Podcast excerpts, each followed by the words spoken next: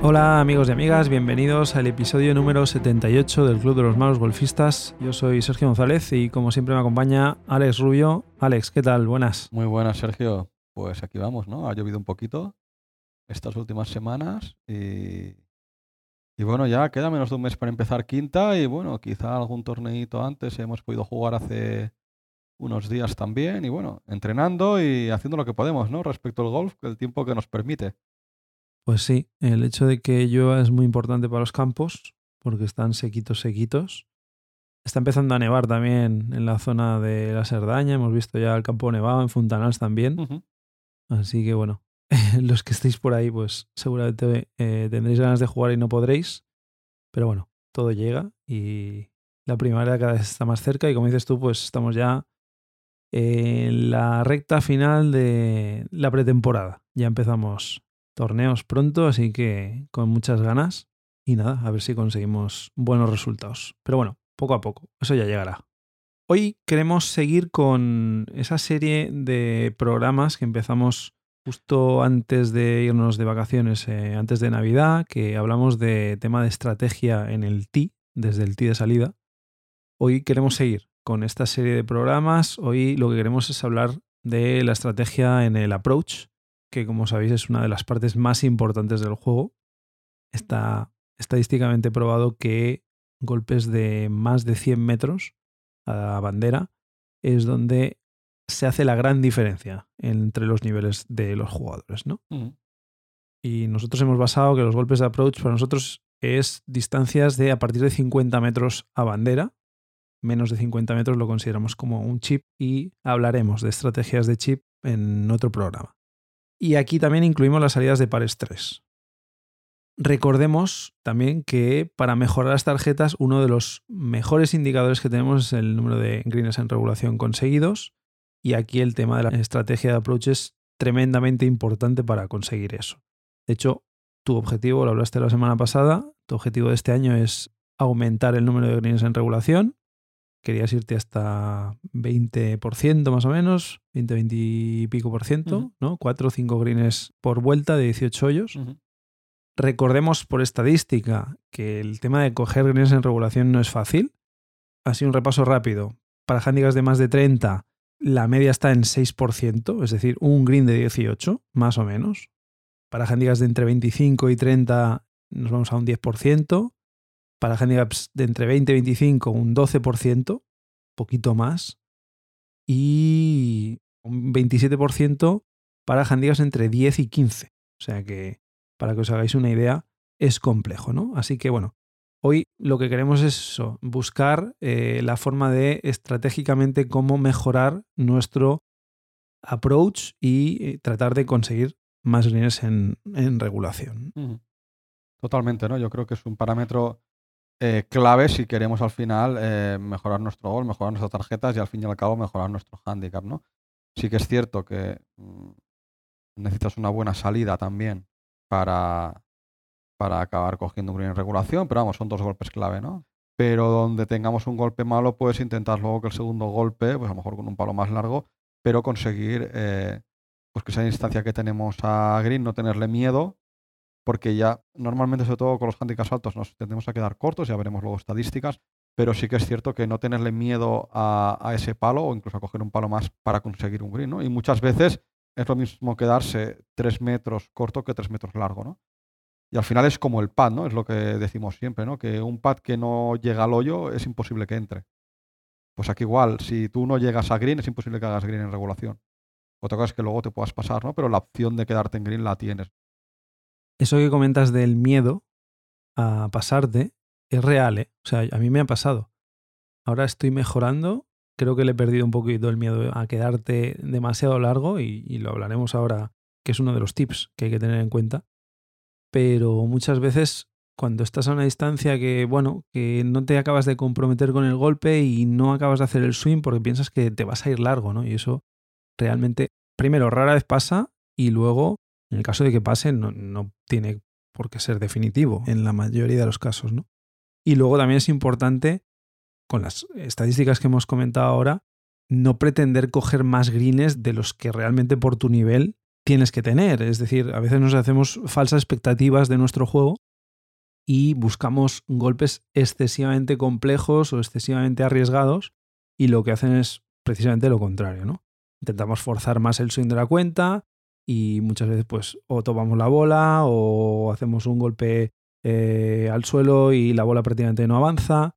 Al final hay que tener objetivos realistas y hay circunstancias en las que, bueno, simplemente pues no se coge el green, no pasa nada. Ya explicaremos que también se pueden conseguir buenos resultados haciendo chips, ¿no? Pero bueno, lo que vamos a intentar es, en la medida posible y en las circunstancias en las que realmente tengamos la oportunidad, pues coger ese green. ¿no?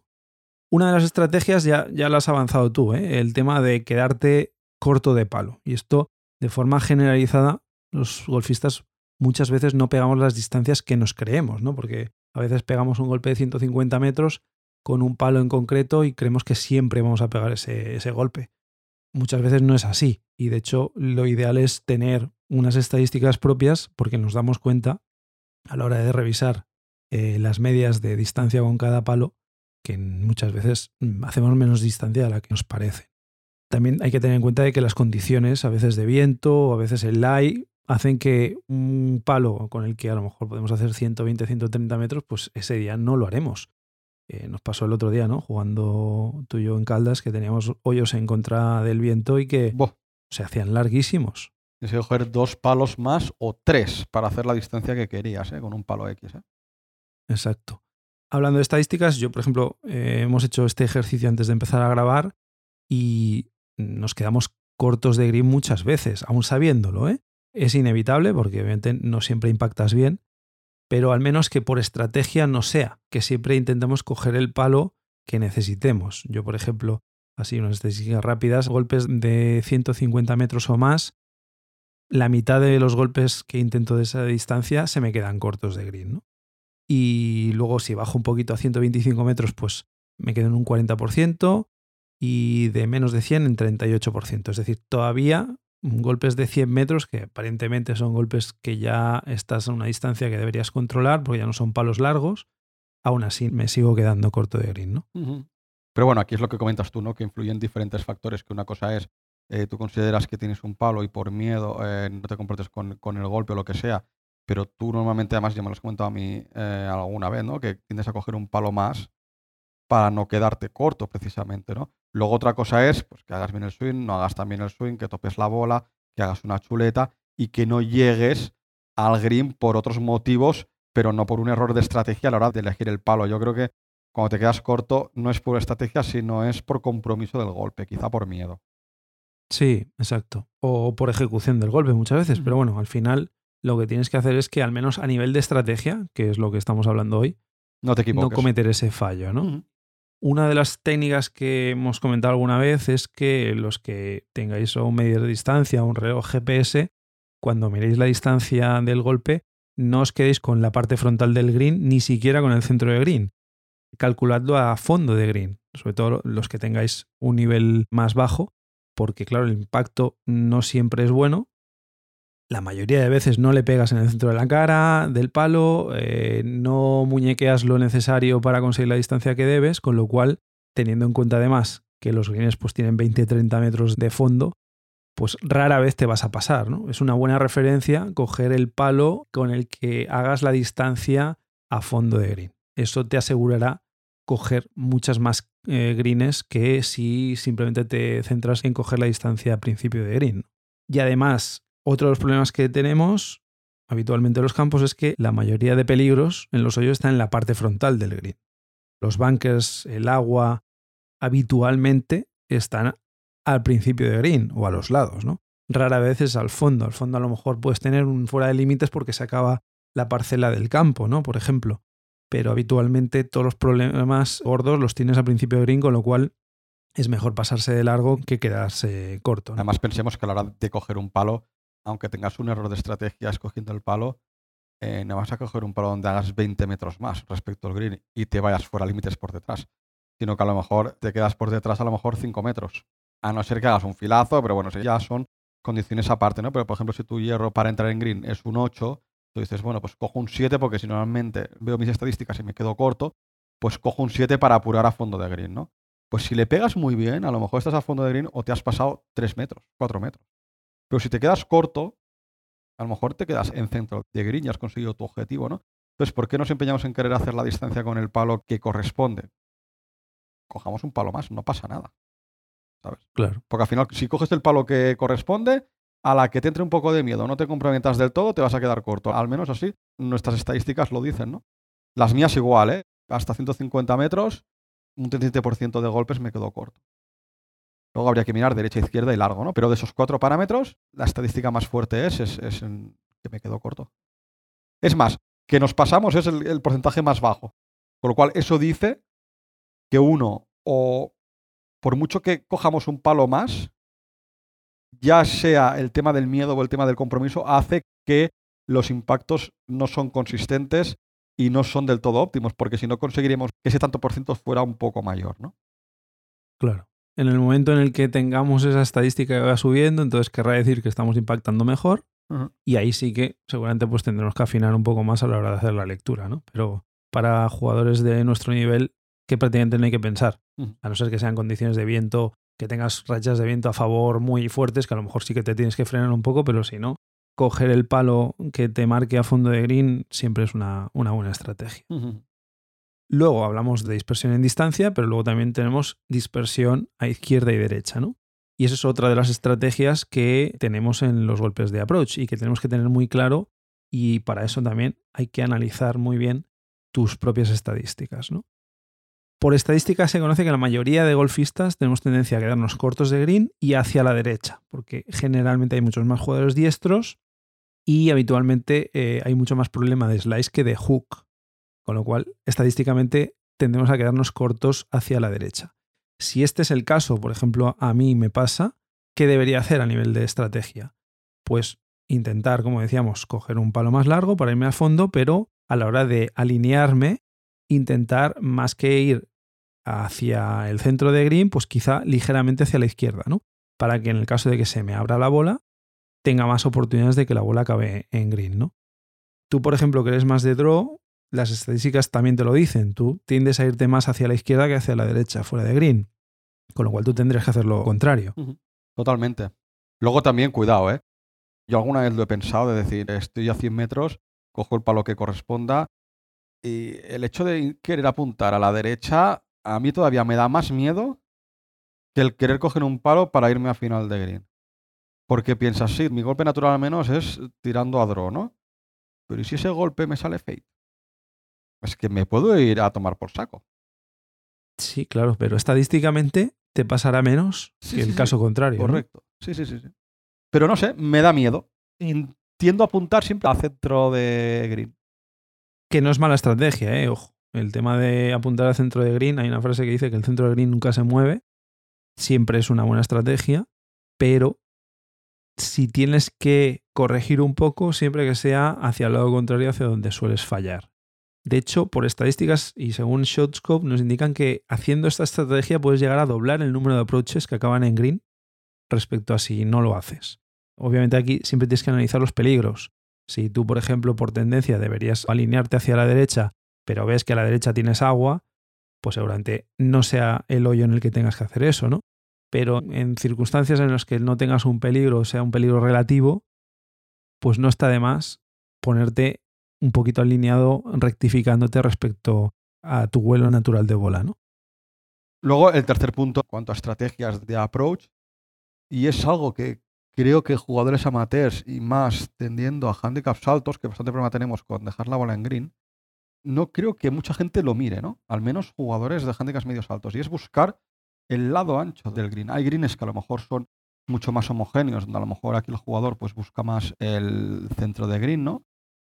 Pero, ¿por qué no buscamos el lado ancho? A lo mejor tenemos un green que a la izquierda es mucho más ancho que a la derecha. Que tengamos la bandera en la derecha, pues si apuntas a la izquierda, tienes más opciones de meterla en green, incluso apuntando con un palo y quedándote corto, porque tu green va a empezar antes. Y eso es algo que quizá los jugadores amateurs de handicaps medios altos no suelen hacer, ¿no? Y si, bueno, el golpe te va a la, derecha, pues tendrás un chip y aquí es donde el tema del up and down, eh, ya hablaremos de la estrategia de chip, pues hay que trabajarla para mejorar esas estadísticas, ¿no? No, pero lo que sí que está claro es que si atacas el lado ancho de green teniendo la bandera en el lado contrario, el hecho de tener más metros de green para jugar en tu chip te va a facilitar. Eh, es mucho más difícil hacer un chip con la bandera mucho más cercana a donde tú estás y tener que parar la bola en esa área reducida que tienes versus el hecho de tener una bandera un poquito más larga y que tú puedas hacer un chip rodado, ¿no? En el que seguramente tengas mucho más control y tengas más posibilidades de dejarla más cerca que en el caso contrario, ¿no? Con lo cual habrá más posibilidades de patear solo una vez y a lo mejor pues el hecho de haberte quedado corto de grill lo solventas con no hacer dos pads sino uno, ¿no? Y ahí pues ganas un golpe en el hoyo. De hecho, hablando del chip, y es curioso, en este caso es un ejemplo que, tiene relación con el bunker, pero bueno, al final el bunker de green no deja de ser, no dejas de intentar hacer una pan down, ¿no? Y es para aquella gente que conozca el campo de, Costa Daurada, en su día, hace, hace ya tiempo, estuve viendo un, un vídeo donde unos profesionales conocedores del campo comentaban la estrategia del hoyo 2 de Costa Daurada. Es un par 3 en bajada, donde tiene un green estrecho pero muy alargado, ¿no? Entonces ahí lo lógico es que digas a punto centro de green, ¿no? Pero lo curioso de este, de este par 3 es que tiene dos bunkers alargados al lado y lado. Es decir, es bunker a la izquierda alargado, green en medio alargado, bunker a la derecha alargado. ¿no? Y comentaban que la estrategia en este hoyo, aparte de, de mirar tu vuelo natural de la bola, no es apuntar al centro del green, sino es ver dónde está la bandera. Y es decir, aunque tú apuntes al centro de green, los golpes rectos son casi casi imposibles, ¿no? Entonces, claro, la gente habla que la mayoría de golpes pues vas a tener un fade, vas a tener un draw, se te va a desviar, hay condiciones de viento, etcétera, etcétera, ¿no? Entonces lo que comentaban es que si la bandera la ponen a la izquierda, que tú apuntes al bunker de la derecha. Porque aunque apuntes al centro de green, las posibilidades de caer en bunker en ese hoyo son bastante altas. Con lo cual siempre te recomiendan apuntar al bunker contrario a donde está la bandera, porque como la probabilidad de caer en bunker es alta, que tengas luego más metros de green para hacer rodar la bola. Es curioso, ¿no? Porque te dicen, no, no, apunta al bunker. Curioso, ¿eh? yo nunca lo hubiera pensado, ¿no? Y es por el hecho de la estrategia para luego poder tener un chip o una sacada de, bunker rodada, ¿no? Es un poco la analogía a lo que comentabas de la pan down, ¿no? De que si apuntas a la zona más ancha, luego el chip rodado tienes más metros que si apuntas a la zona estrecha, ¿no? A lo mejor si atacas bandera y la bandera está en la zona estrecha, luego no tienes suficientes metros para rodar y tu chip te vas a pasar de largo, ¿no? Y a lo mejor vas a tener otra vez dos golpes de vuelta. Exacto, eso es básicamente un ejemplo práctico de un hoyo en el que habría que hacer esto, ¿no? Ir al lado más ancho. Otra estrategia que hay que tener en cuenta a nivel de approach es saber qué palos hacen volar más la bola y qué palos hacen correr más la bola. Es decir, en qué palos sale la bola con más altura y se frena antes, que son generalmente los palos con más loft, y cuáles no, cuáles mm, la bola va como más plana en vuelo, pero cuando bota en el suelo no se frena tanto. Porque claro, evidentemente tienes que tenerlo en cuenta porque como debes conocer tus distancias de carry. Si optas por coger un palo con más loft, te tienes que asegurar que vas a cubrir esa distancia que tienes hasta el green, ¿no? Mientras que si coges un palo con menos loft porque la bola va a correr más, tendrás que hacer un swing acorde para que la bola bote antes de green, porque si no, corres el riesgo de que te pases, ¿no? Es un tema que parece lógico, pero que a veces se nos pasa, ¿no? El hecho de, bueno, yo cojo un hierro 5 porque es la distancia que tengo habitualmente con mi palo, pero no tengo en cuenta de que a lo mejor si la boto en green, con un hierro 5 no voy a poder parar la bola tanto y ahí sí que me puedo ir al fondo, ¿no? Al menos tenerlo en cuenta dentro de la prerutina y a la hora de pensar en cómo de grande tiene que ser el swing, cómo de potente tiene que ser el swing en función del palo que cojas. Y luego también un apunte a la inversa. Es decir, si por ejemplo tú dices, yo tengo una situación de a lo mejor 60 metros a bandera y quieres atacar la bandera porque está en el centro de grid, ¿no? Y a lo mejor con 60 metros tu palo es un, 60 grados. Claro, lo contrario es que un 60 grados eh, tú tienes que conocer el spin que haces. Porque dices, sí, con un 60 grados me va a botar a altura de bandera. Pero a lo mejor el spin me lo lleva hacia atrás y me sale de green. A lo mejor te interesa coger un 56 o un 52 grados en el caso de que tengas esos tres palos, ¿no? Un 54 sabiendo que vas a votar por detrás de bandera, contando con el spin que vas a tener hacia atrás. Claro, también tienes que jugar con el retroceso de la bola, no solo con los hierros largos donde me puedo pasar, ¿no? Sino que a lo mejor, y eso lo ves por la tele, ¿no? Que muchas veces los profesionales buscan pasarse la bandera para que la bola vaya para atrás. Porque saben que con otro palo van a botar a la altura de bandera, pero también la bola va a ir atrás. Con lo cual dice, bueno, pues yo busco pasarme sabiendo que voy a tener un backspin y la bola se me va a quedar mucho más cerca de la bandera. Sí, sí. Y hablando de jugar en el green, otra de las cosas que hay que tener en cuenta, y esto va un poquito más orientado a jugadores con un poquito más de nivel, porque los que tengan menos nivel, apuntar al centro de green siempre es buena idea, pero los que ya pueden afinar un poquito más, una de las cosas que hay que tener en cuenta es la pendiente de los greens. Me explico. Los greens, aparte de por diseño de juego, y para complicarnos un poquito las cosas a los golfistas, porque si no sería demasiado sencillo, tienen pendientes más o menos pronunciadas para facilitar el drenaje del agua cuando llueve intensamente y para hacer que la superficie del green vuelva a ser jugable lo antes posible, ¿no? Pues estas pendientes, a la hora de plantear el golpe, las tenemos que tener en cuenta, porque la podemos utilizar a nuestro favor. ¿Cuántos de nosotros reparamos en eso? Pues seguramente los que tengamos menos nivel, demasiadas cosas tenemos en mente como para reparar en eso, pero a veces cuando el juego más o menos lo estás controlando, yo por ejemplo cuando voy controlando mi vuelta, si tengo un momento de lucidez sí que miro la pendiente del green e intento orientar dónde quiero que caiga la bola para dejarme un pad o en subida o en bajada en función de el nivel de confianza que yo tenga. Si yo tengo un nivel de confianza alto y no me importa dejarme un pad en bajada, que habitualmente es más difícil, a lo mejor el hecho de hacer un approach en el lado alto del green va a hacer que la bola, cuando aterrice en el green, se acerque hacia la bandera, ¿no? Al final estamos utilizando la pendiente a nuestro favor, ¿no? Por contra, si no tenemos mucha confianza en el pad, pues a lo mejor sí que vamos a ir a atacar el lado bajo de la bandera, sabiendo que seguramente por la pendiente la bola no se va a acercar a la bandera, pero nos vamos a dejar un pad en subida. Bueno, son temas de estrategia eh, obviamente aquí, por eso decía que es un tip para jugadores con un nivel medio bajo, porque aquí sí que tienes que tener más control sobre tu vuelo de bola y la dispersión que sea mucho menor que la que podríamos tener jugadores de handicap alto, ¿no? Pero bueno, a nivel de estrategia es algo que hay que tener en cuenta, ¿no? Claro, aquí también hay condicionantes. Si el green, por ejemplo, está muy duro, vamos a poder jugar con eso, de que el green nos escupa la bola hacia la bandera. Pero si el green, por ejemplo, está muy blando y sabemos que la bola en cuanto aterrice se va a quedar prácticamente encastada en su propio pique, por mucho que juguemos a esto, no vamos a conseguir ese objetivo, con lo cual a lo mejor no merece la pena arriesgarte a dejarte un patín en bajada cuando no vamos a tener esa facilidad de que la bola se acerque en el momento del approach. ¿no? Bueno, son cosas que hay que analizar.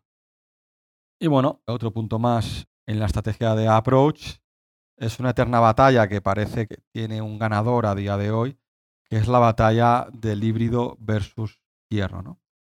Antiguamente, pues bueno, lo que habían eran hierros y la introducción de los híbridos, pues sí que es cierto que cambió en su día la manera de jugar los golpes largos a green. ¿no? Son mucho más sencillos, tienen más perdón, son más indulgentes con el fallo. Tanto es así que muchos fabricantes de palos han dejado de incluir hierros largos en sus sets. Es decir, Antiguamente tú te podías comprar un set de hierros y podías tener un hierro 3, hierro 4, hierro 5, incluso te vendían el hierro 2, el hierro 1, ¿no? Y actualmente, aparte de que hay otros factores, ¿no? Como por ejemplo que los fabricantes hoy en día, eh, lo que antes, por ejemplo, un pitch podían ser 48 grados, hoy ya están haciendo pitches de 42, 43, 44 grados, con lo cual lo que antiguamente era un hierro 5 hoy se convierte en un hierro 6, con lo cual ya te están vendiendo sets de hierros desde el 6 al pitch o desde el 5 al pitch como mucho. Es raro que hoy en día veas un set de hierros del 4 al pitch. Pero también es cierto que habitualmente estamos viendo híbridos 3, híbridos 4, pero también existen híbridos 5, híbridos 6, híbridos 7, por ejemplo. Y además, por estadísticas, y de aquí hemos también rescatado estadísticas de Shotscope, prácticamente nadie lleva ya un hierro 3, por ejemplo, pero el híbrido 3 que por LOF es el mismo, es el híbrido más utilizado que hay. En términos generales se estima que el híbrido ganas entre 8 y 12 yardas, más o menos, unos 7, entre 7 y 11 metros, que es una distancia considerable, pero no es una distancia que digas, bueno, ya solo por esto me voy a cambiar de hierro a híbrido. sino que la ventaja que tienes es que donde realmente se nota la diferencia es en la consistencia de los golpes y en la facilidad que te otorga un híbrido respecto a un hierro en función de la distancia para conseguir más greens en regulación. Así a modo de curiosidad, para un handicap 20, por estadísticas, los handicap 20 tan solo un 10% llevan hierro 3, mientras que un 51% de jugadores de handicap 20 llevan un híbrido 3. Y hay una gran parte, casi un 40%, que no llevan ni híbrido 3 ni hierro 3, porque es un loft demasiado cerrado y es un palo con el que no se sienten cómodos. ¿no? Yo estaría aquí. Si saltamos a la comparativa entre hierro 4 e híbrido 4, para handicaps 20, un 40% lleva hierro 4. Todavía hay mucha gente que lleva sets en los que el hierro 4, como comentaba Alex antes, se vendía de forma habitual. Yo, por ejemplo, en mi set anterior tenía un hierro 4, pero ya hay un 53% de gente que está llevando un híbrido 4. Y solo un 7% no lleva ni hierro 4 ni híbrido 4. Empieza a partir del 5, ¿no? Y luego, a partir del hierro 5, ya sí que un 71% de los jugadores con handicap 20 llevan el hierro 5 y solo un 27% lleva un híbrido 5. ¿no? La gente ya con el hierro 5, hierro 6 ya se siente más confortable y es más habitual verlo. Para handicaps más bajos, por ejemplo, handicap 8, también hay un gran porcentaje de jugadores que llevan híbridos. No por el hecho de ser single digit dejan de tener híbridos. Son palos que, como decía Alex, son tan indulgentes que incluso a jugadores de nivel les sirven. ¿no? Por ejemplo, solo hay un 11% que llevan hierro 3 versus un 53% que llevan híbrido 3, ¿no? Para un handicap 8. Es curioso, ¿no? Pero bueno, al final lo que te permite es conseguir más eh, greens en regulación. Y de eso también tenemos datos. Para golpes entre 180 y 200 metros, un handicap 20 coge un 9% de greens con un híbrido respecto a un 4% en el caso de jugar con un hierro. Curioso prácticamente el doble o, más del doble de greens cogidos con un híbrido respecto a un hierro. Tú, por ejemplo, lo has notado, ¿no? Desde que tienes el híbrido, lo utilizas y, consigues un gran resultado con él. De hecho, este año pasado, 2023, cogí el híbrido y en el primer torneo que jugué con el híbrido conseguí mi primer verdi en campo de golf. Y gracias a un segundo golpe con híbrido en un par 5. Para golpes un poquito más cortos, de entre 165 y 180 metros, también hablando de handicap 20, se coge un 12% de greens en regulación con un híbrido versus un 7% con hierro, ¿no? Y ya para golpes de menos distancia, de entre 145 y 165 metros, aquí ya no se nota tanto la diferencia. Ya somos capaces de afinar mucho más con los hierros y prácticamente el porcentaje de greens cogidos con un hierro y con un híbrido es prácticamente igual. ¿no? Y de hecho, aquí tiene sentido otros datos ¿no? que me gustaría comentar. ¿no? Comentabas tú de un handicap 20, pero me voy al otro extremo, ¿no? handicap 8. Para 180-200 metros ya no es más del doble, sino que cogen en greens un 17% de gente con híbrido versus un 12 con hierro, ¿no? Eso significa que el handicap 8 con el hierro le pega mejor, ¿no? Pero para más Inri, si nos vamos a 145-165 metros, esos handicaps 8 consiguen más greens con hierro que con híbrido. Y eso se achaca a un tema de que los handicaps bajos también pegan más largo que los handicaps altos. Es decir, a lo mejor un handicap alto, 120 eh, metros, te está haciendo con un hierro 8, hierro 7, hierro 9, mientras que un handicap 8, esos 120 metros te lo está haciendo con un pitch. Con lo cual estamos hablando que 145, 165 metros, un handicap 8 ya no necesita un híbrido 4 o un híbrido 5, sino que a lo mejor con un hierro 7 ya te está consiguiendo esa distancia para llegar a green, con lo cual también es lógico que los handicaps bajos a distancias de 140, 150, 160 metros usen esos hierros 7, hierro 6, hierro 8 y no necesiten de un híbrido para llegar a green. Sí, sí, mayor control. A más love, pues mayor control. Bueno, al final, como vemos, la clave está en coger greens desde la distancia que sea pero claro, cuantos más greens cojas a distancias mayores, más vas a mejorar tu nivel, ¿no? Por estadísticas también, coger el green significa que una vez estás en green tardas unos entre 2, 2,2 golpes en función de cómo patees y de la distancia a la que dejes la bola respecto al hoyo, pero 2,2 golpes de media, mientras que si no coges el green, ya te vas a 3.5. Estás perdiendo prácticamente 0,7 golpes por el hecho de no coger el green, ¿no? Es mucho. Así que bueno, en resumen, golpes de 180-200 metros y sobre todo para handicaps altos, ir a centro de green y dejarse de historias. No hay que buscar nada más. Bastante es ya coger el green desde esa distancia y si no lo coges, pues aceptarlo porque es lo habitual. No hay que tener las expectativas demasiado altas. Para golpes de entre 160 y 180 metros, lo que hablábamos de buscar la parte ancha del green, intentar no complicarte demasiado la vida. Y para golpes un poquito más cortos, de entre 120 y 150, pues a lo mejor sí que ahí ya puedes afinar un poco y tener en cuenta el slope para intentar dejarte luego un pate en subida o un pate en bajada si tienes confianza y crees que la bola, una vez aterrice en green, se va a acercar a, a la bandera. ¿no?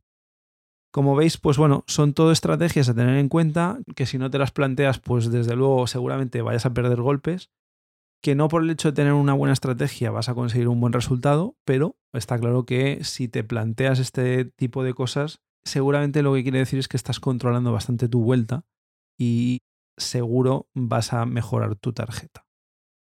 Lo dejamos aquí por hoy. Yo creo que hemos hecho un muy buen resumen de lo que debe ser estrategias de approach.